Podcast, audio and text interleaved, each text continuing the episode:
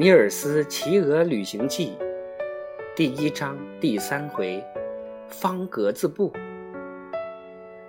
男孩子觉得天旋地转，好长一段时间，头晕晕乎乎的，一阵阵气流强劲地朝他吹过来，随着翅膀的上下扇动，翎毛里发出暴风雨般的呜呜巨响。有十三只大雁在他身边飞翔，个个都振翼挥羽，放声啼鸣。他的眼前眩晕旋转，耳朵里嗡嗡作响。他不知道大雁们飞行的高度如何，也不晓得它们要飞到哪里去。后来，他的头脑终于清醒了一些。他想到，他应该弄明白那些大雁究竟要把他带到哪儿。不过，这并不那么容易做到，因为不晓得自己有没有勇气低头朝下看。他几乎敢肯定，只要朝下一看，他非要眩晕不可。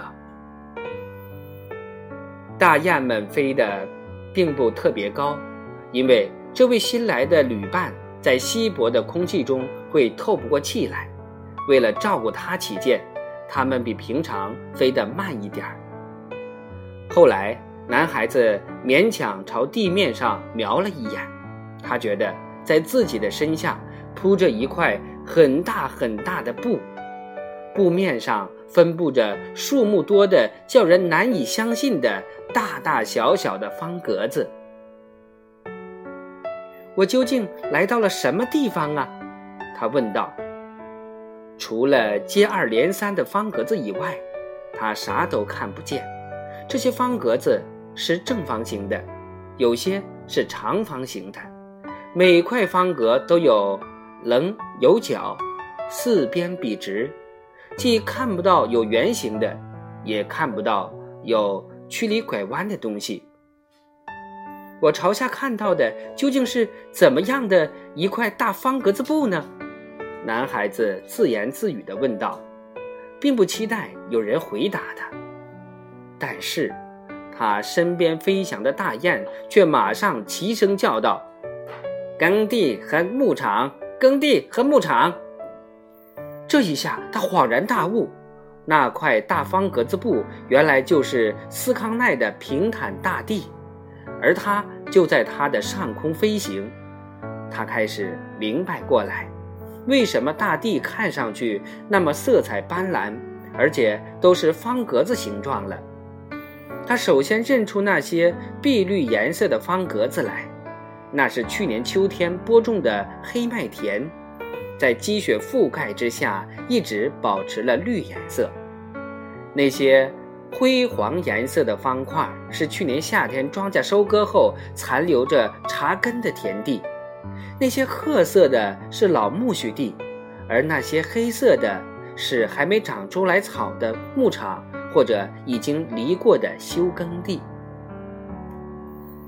那些镶着黄色边的褐色方块，想必是山毛榉树林，因为在这种树林里，大多数多半长在中央。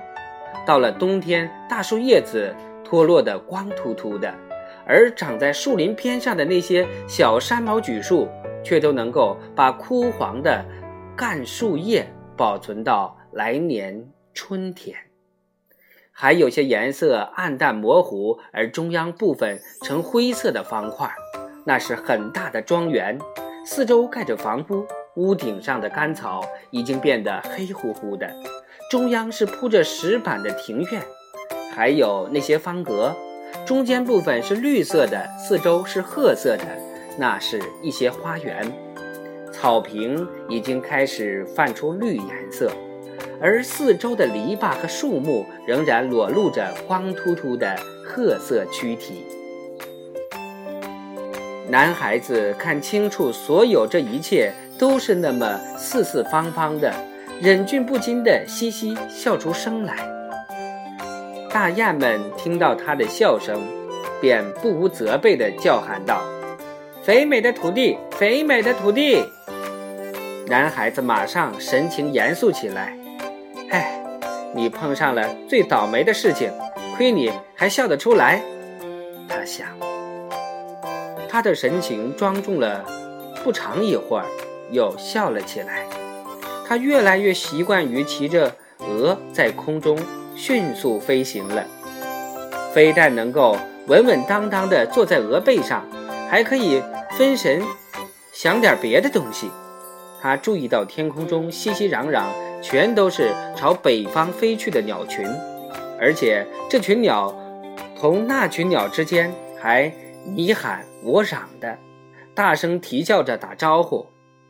哦，原来你们今天也飞过来了！那些鸟叫道：“不错，我们飞过来了。”大雁回答说：“你们觉得今年春天的光景怎么样？树木上还没有长出一片叶子。”湖里的水还是冰凉的嘞，有些鸟这样说道。大雁们飞过一个地方，那里有些家禽在长院里信步闲走，它们鸣叫着问道：“这个农庄叫什么名字？这个农庄叫什么名字？”有只公鸡仰起头来，朝天大喊：“这个农庄叫小田园，今年和去年名字一个样。”今年和去年名字一个样，在斯康奈这个地方，农家田舍多半是跟着主人的姓名来称呼的，而且那些公鸡却不愿约定俗成的回答说这是比尔马蒂森的家，或者那是乌拉布森的家，他们挖空心思给各地农舍起些更名副其实的名字。如果他们住在穷人或者佃农家里，他们就会叫道：“这个农庄叫做没余粮；而那些最贫困的人家的公鸡则叫道：“这个农庄名叫吃不饱，吃不饱。”这些日子过得红火的富裕大农庄，公鸡们都给起了响亮动听的名字，什么“幸福地”啦。淡山庄了，还有金钱村了，等等。可是贵族庄园里的公鸡又是另外一番模样，他们太高傲自大，不屑于讲这样的俏皮话。有过这样一只公鸡，它用足以传遍九天外的声音来啼叫，大概是想让太阳也听到它的声音。它喊道：“本庄。”乃是迪贝克老爷的庄园，今年和去年名字一个样。今年和去年名字一个样。就在稍过去一点的地方，另外一只公鸡也在啼叫。本庄乃是天鹅岛庄园，想必全世界都知道。男孩子注意到，大雁们并没有笔直的往前飞。